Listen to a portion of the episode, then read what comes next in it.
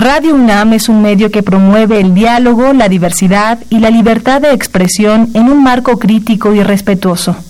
Los comentarios expresados a lo largo de su programación reflejan la opinión de quien nos emite, mas no de la radiodifusora.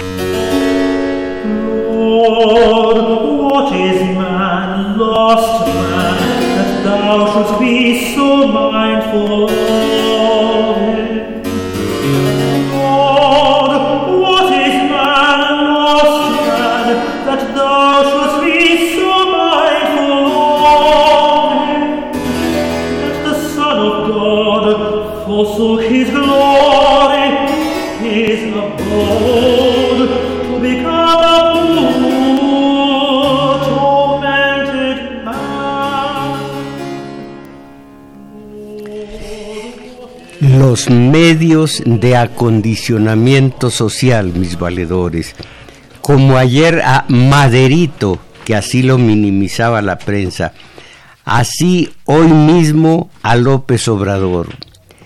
Los comentaristas al servicio de los dueños de los de los dueños de estos medios de acondicionamiento social desde individuos sin pudor no lo bajan. Le hablan de él como tonto útil, como solo un pobre payaso. Pero así van subiendo de categoría los mensajes, digo, los epítetos, hasta funcionario perverso, porro y rufián. Todo esto día tras día los comentaristas al servicio de los dueños de los medios lo befan sin que él muestre intento de detener la andanada de todos y, y enfrentar eh, una acusación con alguna defensa lógica. No, fifis y cosas que no tienen mayor importancia, les dice a los que lo están llenando de hollín, de perdón, que con el tabasqueño no va vaya a repetirse el caso del escarnecido o también del nopalito, aquel eh, eh, Ortiz Rubio. Eh, en fin, claro que Ortiz Rubio era porque estaba, estaba siendo eh, sujeto, conducido, manejado por Plutarco Elías Calles, que cuando menos López Obrador no está manejado por nadie y a ver cómo le sigue yendo con esta prensa terrible, tremenda, con los súbditos de Ricardo Alemán. Con eso digo a ustedes todo. Ah, payaso, sí, payaso. Bueno, todos los epítetos de, eh, de vituperio han dirigido en su contra. A ver cómo le sigue yendo con estos medios de acondicionamiento social en el en el taller de teoría política comencé mm, hablando con los contertulios de cómo los oligarcas estaban muy cerca de los políticos, los políticos machiembrados con los oligarcas. Unos eran, más bien los políticos y los empresarios y comerciantes, pues eran una sola unidad piensen en Salinas, piensen en Peña, una sola unidad. Televisa elevó hasta Los Pinos junto con Monex, lavadora de dinero, a eh, Peña, como antes los medios elevaron, ayudaron a elevar hasta Los Pinos a eh, eh, Carlos Salinas. Entonces había un compinchaje tal que difícilmente llegaba al ladrón Peña o llegaba a Salinas al ladrón hasta no estar prácticamente al final del sexenio. Ahora acabo de ver signos de admiración a un comentarista de, de algún periódico capitalino que dice, ya 60 días de gobierno. ¿Y qué ha cambiado? ¿Qué ha hecho López Obrador? Ya el gobierno tiene, o más bien el sexenio tiene, 60 días de transcurrido. ¿Y qué ha hecho para bien de los mexicanos? Caramba, en fin.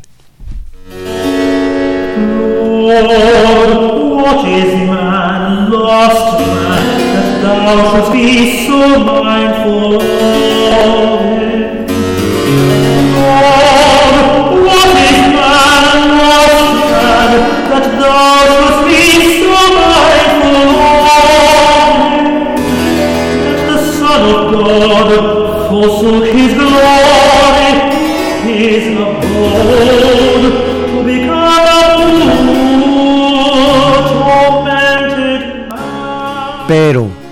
decía yo a ustedes que este es mi estudio, eh, este es el tema de estudio hasta ahora en el taller de teoría política.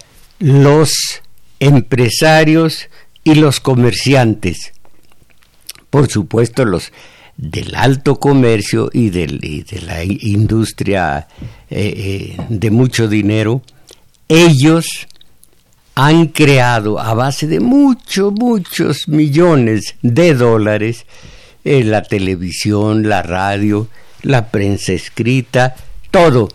Y tienen al frente de sus eh, de su personal a comentaristas totalmente adictos a esos intereses de los oligarcas que son siempre contrarios a los intereses de todos nosotros, de, las masas.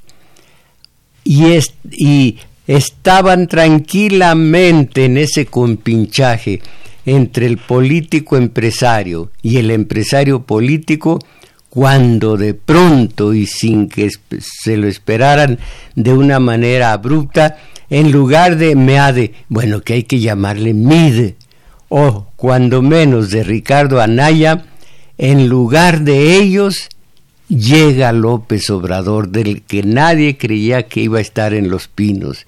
Y ahora no hay más que, después de que elevaron, elevaron a los Salinas y a los Peña a base de sus influencias y de sus eh, medios de acondicionamiento social, ahora a abatirlo, ahora sentido contrario a abajarlo, ahora digo a bajarlo, a bajarlo, como decir a bajarlo, ahora vamos a, a quitarlo de ese lugar 86 que tiene de, de aceptación entre las masas, a vituperarlo porque al fin que las masas y oigan esto y duele decirlo, pero así es. Las masas son ignorantes, las masas son mediocres, las masas son teletoneras. A las masas las masas pueden pueden reunirse a la voz de su de la tele, a la voz de la radio, reunirse en un sitio monumental con 80, 90 mil aturdidos oyendo cantar en inglés que no entienden. No entienden el inglés, pero se trata de que vienen de Nueva York o se vienen de Londres y hay que escucharlos. Ah, de ese Nueva York, de ese Estados Unidos que nos hace idolatrar, a mí no. Ah, paidófilos, asesinos, cocainómanos, a toda la es de la sociedad, nada más porque salgan en una película, canten una canción, así sea con la vocecita de ese señor que fue Michael Jackson, una vocecita en donde quién, quién puede puede sentir placer estético con ese tono de voz al cantar o de Juanga al cantar, ¿cómo se puede sentir placer estético con eso que parece aberración de la naturaleza? ah, pero es gringo, ah, pero es Juanga. En fin, ahora no le va a costar mucho, mucho trabajo, creo yo, al neoliberal, bueno, al capitalismo para aplastar en alguna forma con opiniones de los alemán y demás, de los Ricardo Alemán y demás, aplastar a al gobierno, al sexenio de López Obrador, que comienza a dar, comienza a dar en qué hablar la secretaria de gobernación, Sánchez Cordero. Dijeron, ¿por qué no eh, eh, anunció, por qué no declaró en, su, en sus bienes, en la lista de bienes, por qué no declaró el penthouse, así hay que decirlo, el penthouse, y aunque aviente salivita eh, por las comisuras, el penthouse que tiene en Nueva York o en Miami, ah, no, ¿cuál Miami? Hay que decir Miami. Bueno, ella dice, mi marido y yo, 100 años entre los dos, 50 y 50 de trabajar. Así que no es insólito que tengamos ese bien. No, no, no, no, un momento. No me eche inglés, señora, no me eche inglés. Una cosa es que lo haya ganado junto con su marido a lo largo de 50 años, etcétera, un siglo, a que lo haya o no declarado. La pregunta es, ¿lo declaró o no? Pues no, no lo declaró. Esa es la pregunta. No cuántos, cuántos años le llevó a usted con su marido también a construir, a crear esa, esa, ese bien raíz carísimo. Entonces, allí también veo una falla del gobierno de López Obrador. ¿Por qué no lo declaró? Oiga, lo, lo hicimos durante un siglo. No, ¿por qué no lo declaró? No se salga por la condenada tangente.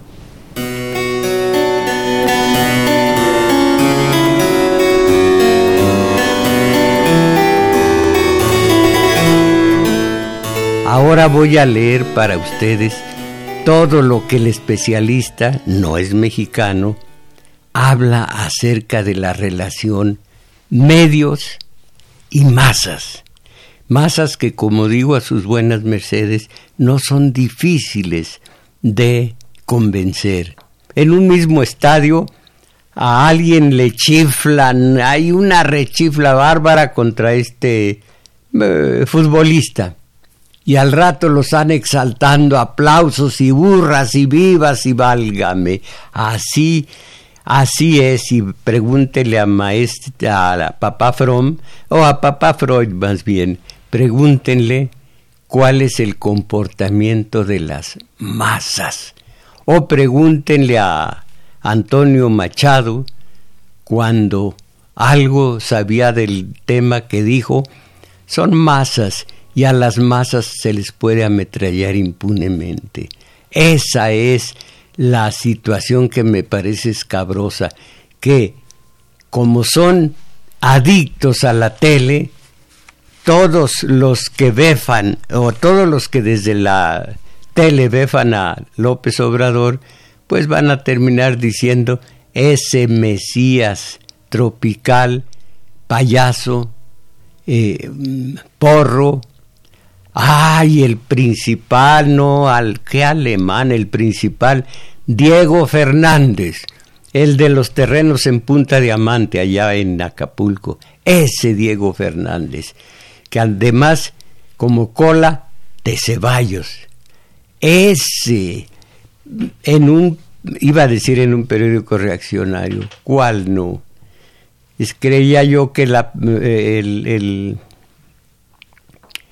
eh, la jornada que fue salvada de la quiebra con dinero de todos nosotros por la vía del gobierno anterior. Válgame. Mejor, mejor de una vez eh, señas telefónicas, compañera Isabel Macías. Sí, maestro. Bueno, pues los invitamos a que ustedes llamen, a que ustedes participen. Aquí le vamos a dar lectura a sus mensajes y ya nos está auxiliando eh, Daniel Cruz en los teléfonos. Y estos son los números telefónicos. Área metropolitana 55 36 89 89. Y resto de la República 01 800 50 52 6 88.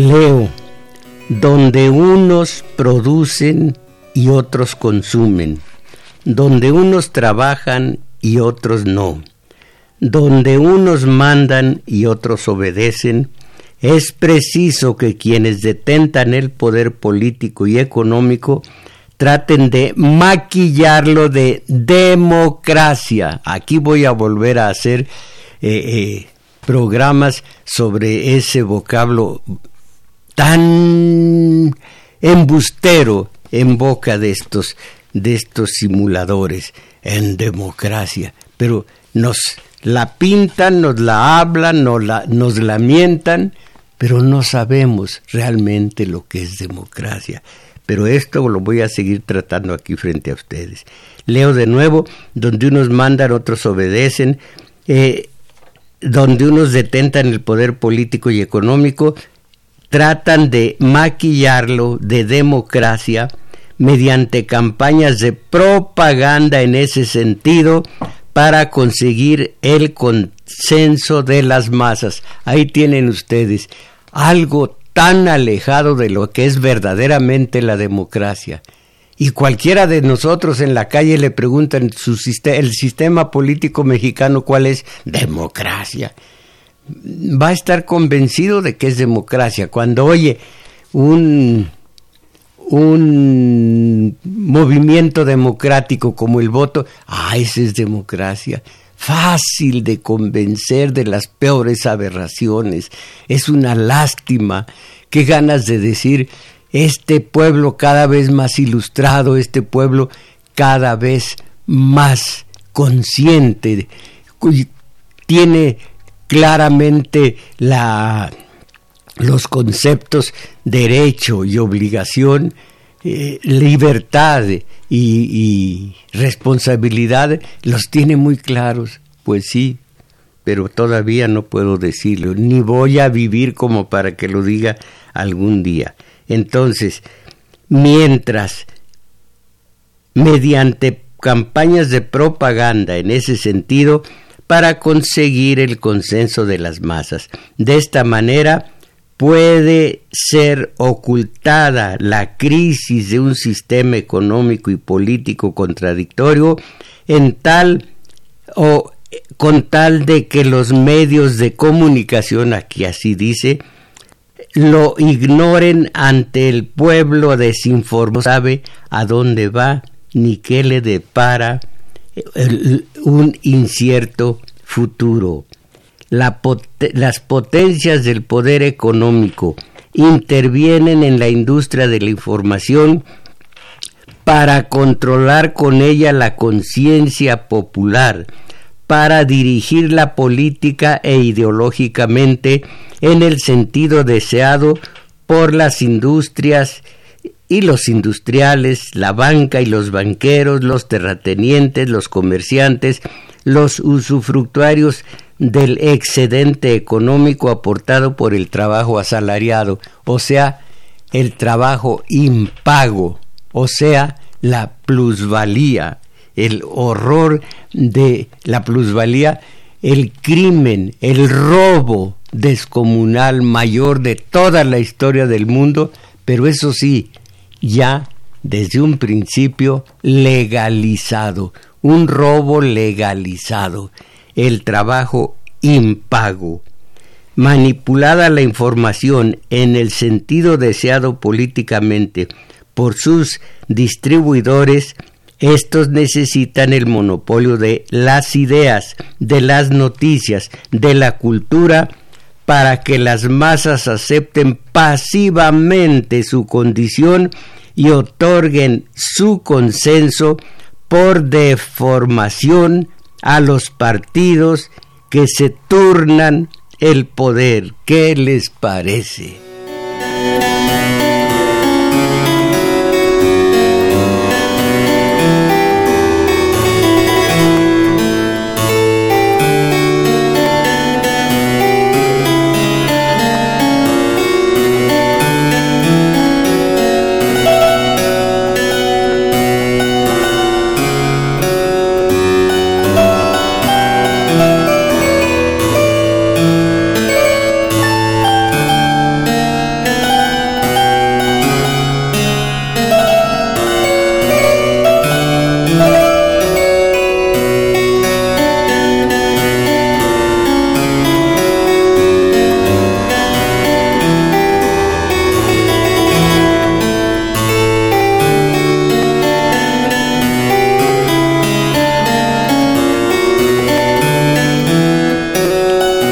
Antes de leer un artículo que acaba de aparecer en uno de estos periódicos matutinos, voy a leer muy despacio, a ver si nos grabamos esto, que en donde estamos encuadrados de una manera perfecta. Miren, la información es poder.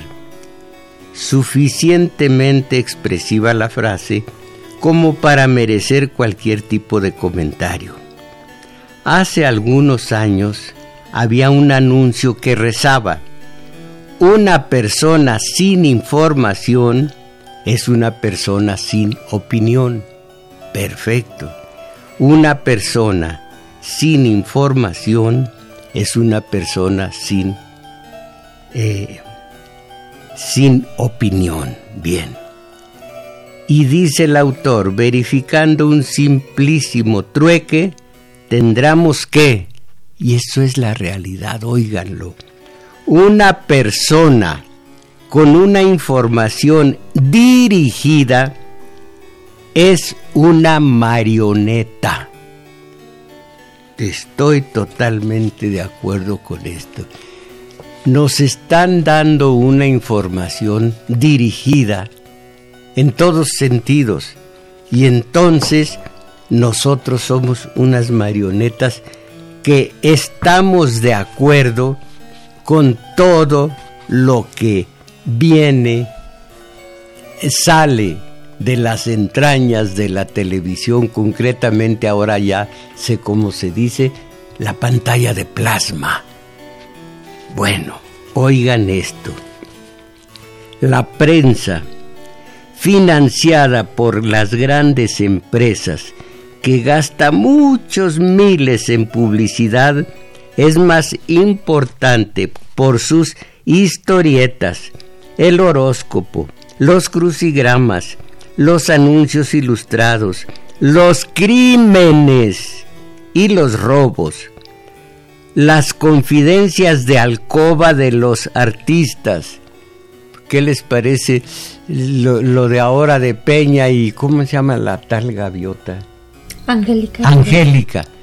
¿Qué les parece? Ese es el tema. Voy en la calle y dicen, valedor, ¿qué le parece el divorcio?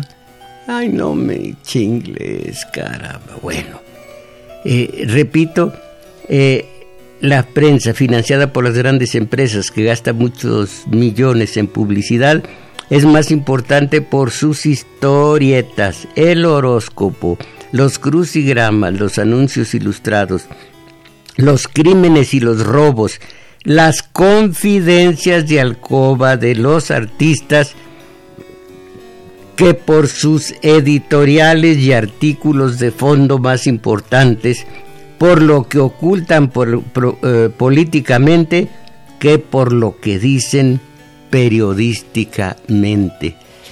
Cualquiera que sabe de esto dirá, Bueno, pues sí es muy conocido, pero ¿cuántos ignoran estas verdades? Como la siguiente. La prensa, la radio y la televisión, dominadas por el capitalismo, no cumplen con su papel cultural educativo. ¿Cuándo han tenido ese papel?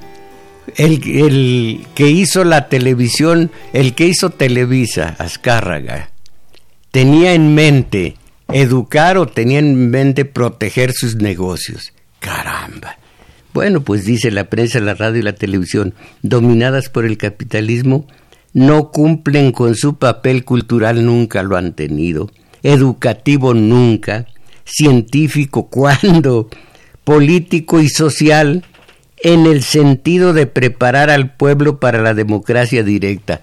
Ay, aquí sí el autor extranjero se está viendo muy cándido para participar en la gestión de sus empresas, servicios sociales y públicos para solucionar los problemas ecológicos. Fíjense ustedes, esa terrible, eh, eh, el terrible calentamiento global. Para solucionar sus problemas ecológicos, económicos y sociales que los burócratas sin el pueblo no pueden resolver. Bueno, mientras los grupos capitalistas monopólicos eh, monopolicen con el poder omnímodo del dinero y la propiedad de las empresas de los más media, de los más media y tengan el control de emisoras de radio y de televisión, así como empresas periodísticas propias, por medio de las inversiones en publicidad gran fuente de ingreso de los diarios y revistas, la libertad de información tan decantada, eh, y para que entendamos, la libertad de información tan bien cantada en las democracias no pasará de ser una gran ilusión política. Aquí eh, no traje ante ustedes algunos ah, señalamientos de comentaristas que tratan a López Obrador de ladrón, de safio, de ruin, de payaso, sino simplemente esto que está muy de moda. Por lo pronto le llaman, aquí se llama sumisión el artículo y le llaman sumiso al hombre se demolerá, se demolerá, se demolerá la reforma educativa, se eliminará, se eliminará, ¿qué te pasa? Se eliminará la evaluación como instrumento burocrático. ¿Qué es esto? Pues ni modo. Se demolerá la reforma educativa se eliminará la evaluación como instrumento meritocrático en desarrollo profesional y permanencia en el sistema docente. Así se compra la lealtad de un poderoso sindicato como el de un millón de afiliados, el CENTE, y la complicidad de una mafia. Vean qué fácil, qué fácil se puede descalificar. Es como verlo a usted, Arturo Flores, y decir, no, pues eh, ah, se ha robado millones. Se, compraría, se compraría ropita más, más, eh, ¿cómo, se, ¿cómo dicen los pobres infelices? Ropa de marca. Ropa de marca para andar muy fashion. bueno, entonces, eh, la mafia subversiva, ¿cuál será la mafia subversiva entre los eh, maestros? Eso, la, la gente. Y ahora, el día de hoy, en un periódico no sé cuál, dice, se le debe mucho dinero a los maestros. Y otra, gran trafique el de las estancias infantiles. Caramba, con poquito que se le rasque, toda la toda la descalificación se viene al suelo. Pues sí, pero ya hizo su labor entre la gente. ¿Qué crimen es no estar totalmente seguro de lo que se dice, sino más bien manejarse a percepciones equivocadas y a hígados. Aquí la compañera, eh, pues sí, es, es eh, licenciada, pero ¿cuánto tuvo usted que pagar para, por el título? ¿Cuánto pagó? es que depende de la universidad. ¿Y, ¿Y, en qué universidad se graduó? Ah, de la de la UM. Uh, pues sí, esa no vale nada. Esa es patito. Esa, me canso ganso de que es patito. Se trata a nada más de, si, si me cae mal usted, de hablar desde los hígados. Pues sí, esa. Yo estoy seguro que su título que acaba de sacar lo compró en Santo Domingo. ¿Cuánto le costó? Me costó cuatro años. No creo, no lo creo. Se trata de descalificar, aunque uno no sepa ni madre, perdón, aunque uno no sepa de qué se trata, que si las instancias eh, infantiles, que si el CENTE o si la CENTE. Espérate, primero documentate y deja el, el hígado en, en el alcayata que está afuera de la cabina. Allí cuelga tu higadito para eso es.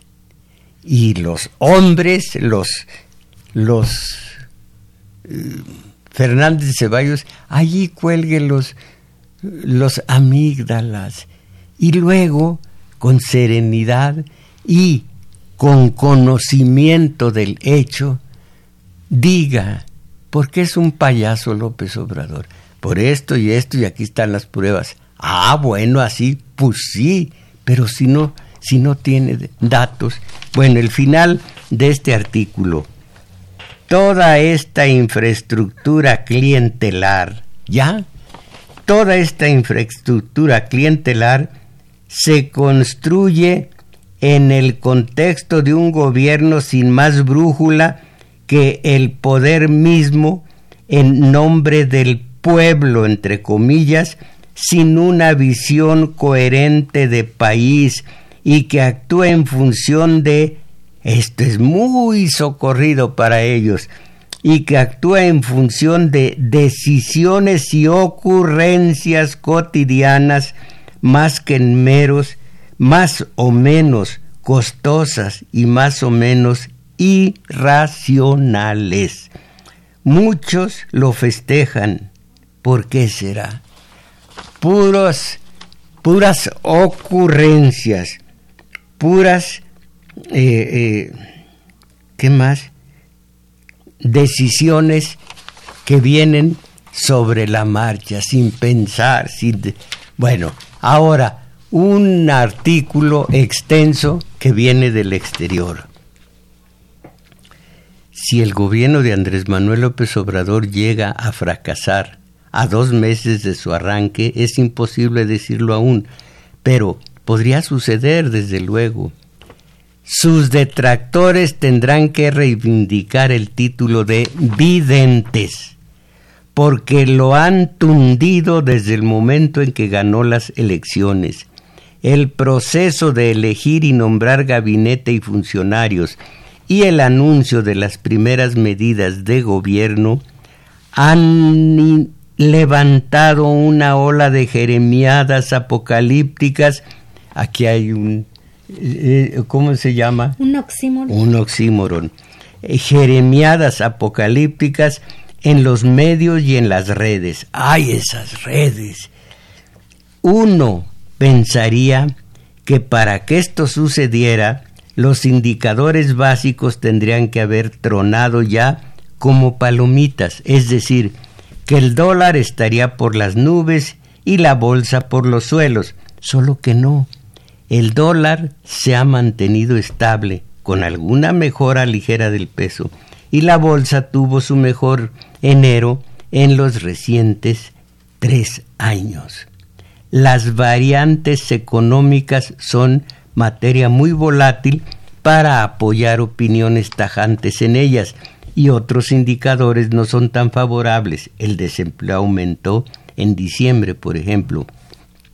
Solo digo que en ninguno de estos rubros se ha producido aún nada que se parezca al infierno de El Bosco del que oye uno hablar.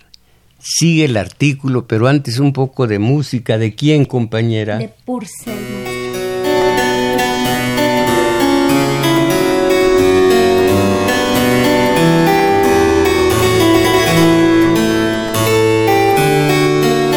Sigue el articulista. Algunos cartonistas, ay ese nerilicón. Algunos cartonistas ya pintan al país como un barco que se hunde. Mucha creatividad. El barco que se hunde y en la carestía, la canasta básica que anda por las nubes allá donde están los cuervos, donde están los no, los guajolotes no suben hasta allá. Bueno, algunos cartonistas ya pintan al país como un barco que se hunde. Algunos columnistas hablan de, comillas, el peor gobierno de la historia. Se cierran.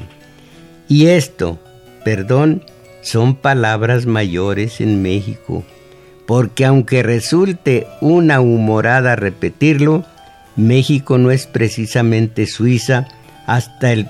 perdón, por, repito, México no era precisamente Suiza hasta el pasado 30 de noviembre, es decir, la víspera de que López Obrador tomara el poder. Hablamos del país que ha enfrentado recurrentes crisis económicas y devaluaciones según que lo va según un dato de la OCDE. perdón, y devaluaciones entre paréntesis, oigan esto, según un dato de la OCDE, Organización para la Cooperación y el Desarrollo Económico, según un dato de la OCDE, un peso mexicano de 1980 equivale a 2.104 pesos del 19. ¿Qué les parece?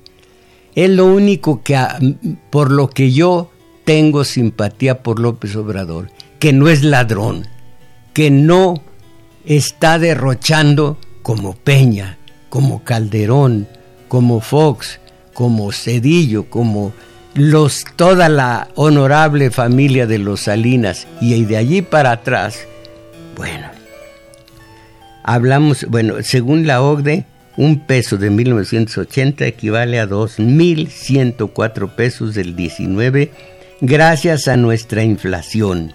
¿Cuánto vale el kilo de tortillas el día de hoy, compañera? No sabe. No sé, maestro, es que no compra tortilla. Ah, bueno. Seguimos. Eh, del país del que han migrado por necesidad tantos que podrían formar una nación entera por sí mismos. En este momento hay más de 12 millones de mexicanos en Estados Unidos a los que incluso podríamos sumar a cientos de miles o millones de sus descendientes directos sin registrar acá, pero a los que no sería imposible que un día nos deportaran de vuelta.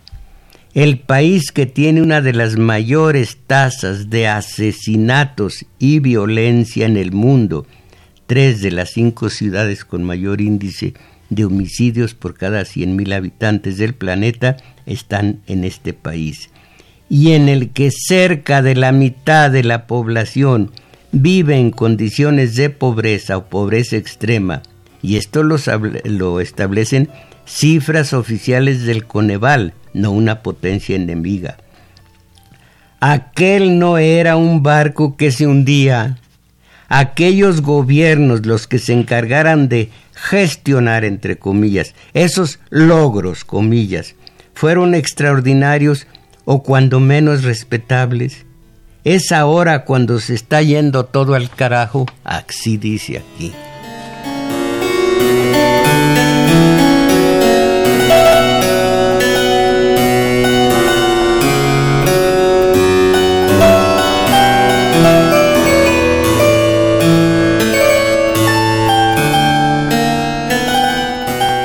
Y el final del artículo.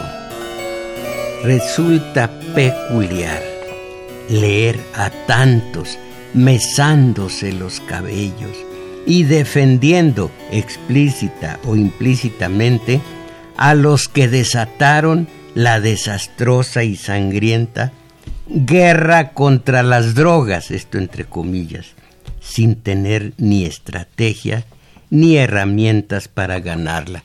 ¿Quién fue el, el, aquí pongo un paréntesis de silencio, quién fue el que desató esta guerra contra las drogas sin tener idea de lo que iba a venir después?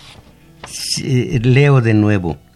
Eh, resulta peculiar leer a tantos mesándose los cabellos y defendiendo explícita o implícitamente a los que desataron la desastrosa y sangrienta guerra contra las drogas sin tener ni estrategias ni herramientas para ganarla, a los que llevaron a cabo los, los amañados rescates, entre comillas, de la banca y otras empresas privatizadas que se fueron a la quiebra y se llevaron entre las patas el ahorro nacional de, de México.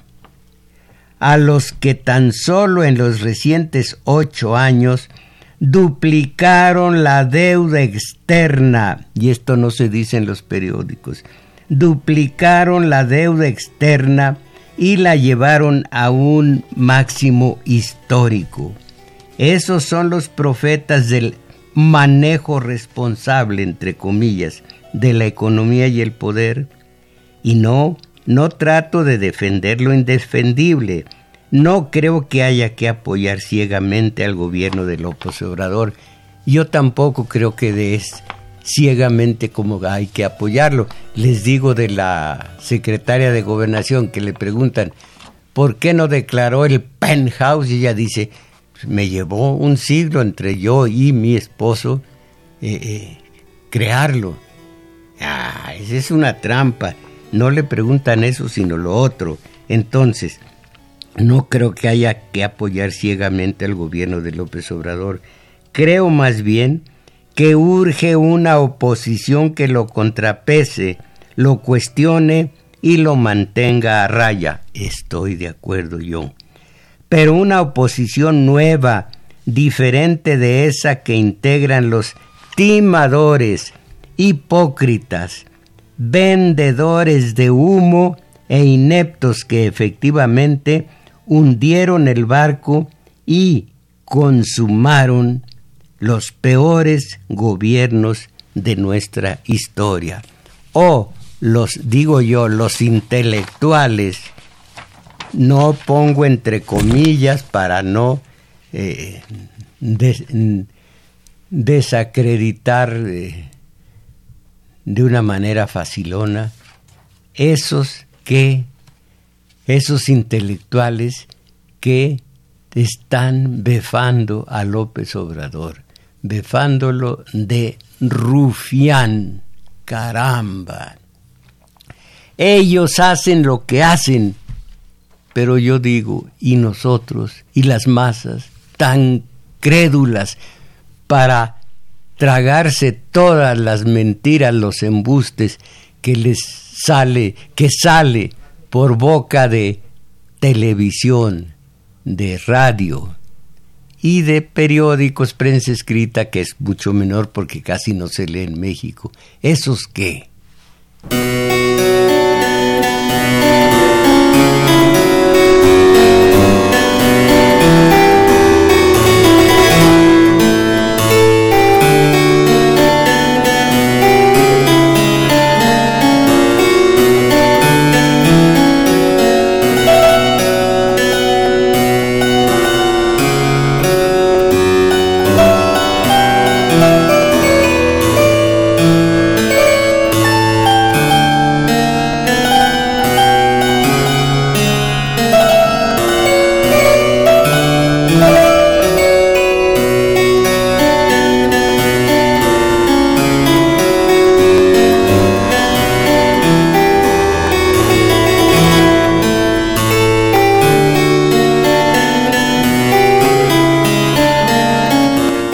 Les he hablado de nuestro taller de teoría política para que no nos tomen desprevenidos.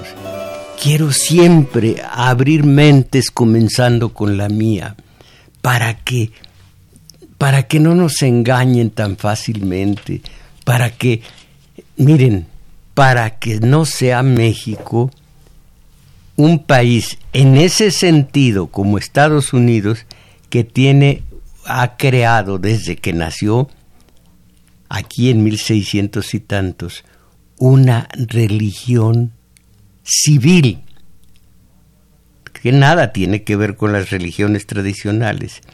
El ser norteamericano es ser todo y todos los demás quieren o ser como norteamericanos. Eh, eso dice la religión civil. Pero como es religión, dice el analista, se vuelve maniquea.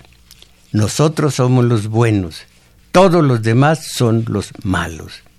Que no caigamos nosotros a decir, nosotros de Peña para atrás fuimos los buenos. O que no eh, caigamos a decir, nosotros de López Obrador para adelante somos los buenos, a lo maniqueo. No hay bueno, bueno, malo, malo. No hay que descalificar. El que descalifica se descalifica. Entonces todo esto lo estudiamos en nuestro taller de teoría política. Los invito a que acudamos allí los sábados de 11 a 13 horas en el Centro Cultural El Juglar de Manuel M. Ponce, 233, Colonia Guadalupe Inn. Eh, lo más cercano para llegar en, colectivo es en, en Metrobús. Olivo. ¿Eh? En la estación Olivo. Eh, que siga diciendo Olivo, caminar, dos cuadras largas mm. hacia Revolución, se topa con un parquecito. En, la, en el flanco de ese parque que da al poniente, o sea, más hacia Revolución, ahí está el juglar. Van a ver un monigote en la puerta o, allá adentro. Ese monigote los está esperando los sábados de 11 a 13 horas. Y el mismo monigote va a estar ahí en el juglar esperándolos de una a dos y fracción de la tarde para nuestro taller de lectura. Algo muy distinto, pero créanme, fundamental para ir saliendo de la mediocridad. Hay un anuncio que se me andaba pasando decir para ustedes. Miren, en, se reanuda nuestro espacio comunitario de El Valedor de las 5 de la tarde, de lunes a viernes, en, en la internet. Eh, todo esto, los detalles se los va a, los voy a proporcionar ya que los que me ayudan voluntariamente pongan los baje, ¿cómo se llaman? Las aplicaciones o algo así.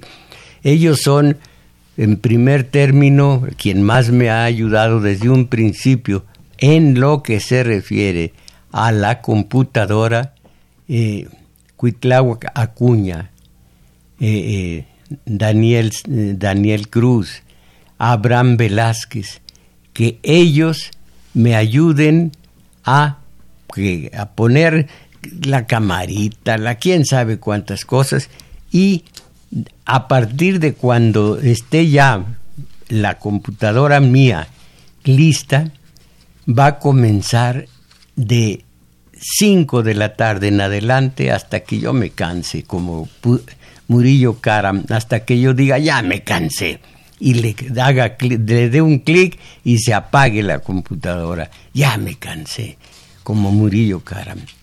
Así que de las 5 en adelante hasta que hasta que me canse. Eh, ya les avisaré, pero estén pendientes porque tengo tantas cosas que decir y no tengo dónde. me sacaron del, del periódico, me quedé con tantas cosas que decir a mi manera y no tengo dónde.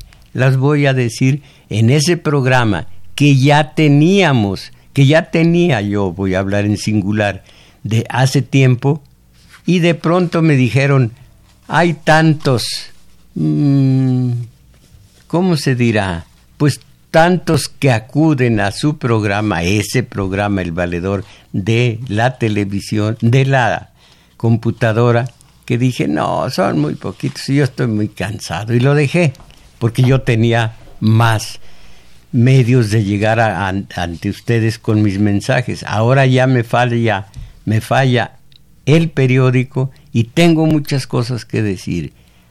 Yo les diré que aquí en unos 15 días máximo, 22, si es a lo mejor eh, eh, que algo se tarde, vamos a comenzar con el valedor en la internet de 5 en adelante. Dicho lo cual, eh, mensajes.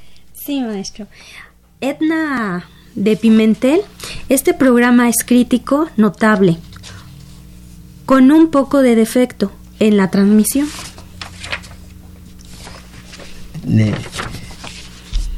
Este, Ramón Ortega, los medios solo quieren que veamos puro fútbol y los que están y lo que están comentando algo solo critican como Ricardo Alemán con ataques bien dirigidos. Saludos.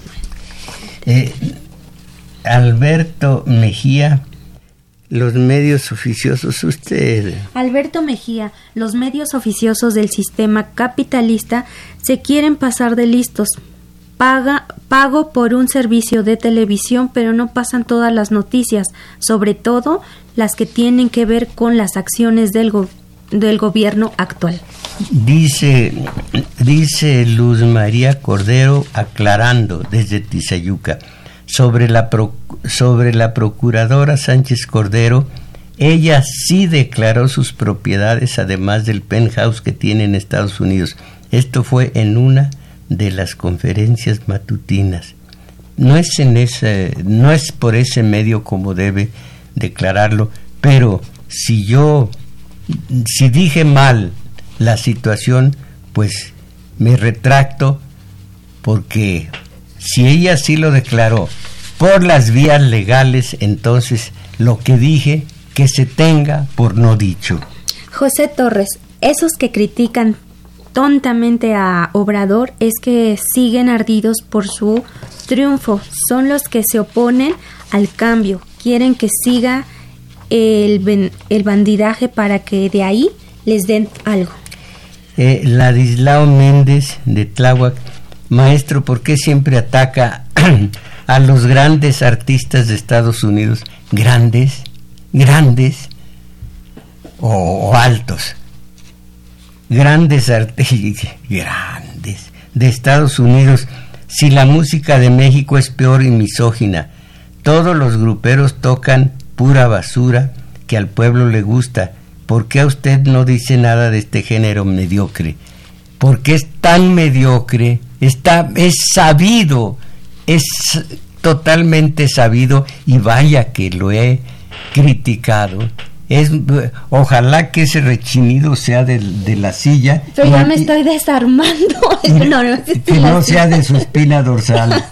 Es de la silla, ¿verdad? De la silla. Bueno, eh, entonces, eh, es cierto que es misógina no solo yo no sé de dónde venga otra, he oído y ayer oí y me dicen, si me dicen ustedes en dónde la oye, voy a hacer un poco de cardio en un gimnasio, imaginen ustedes el ambiente del gimnasio.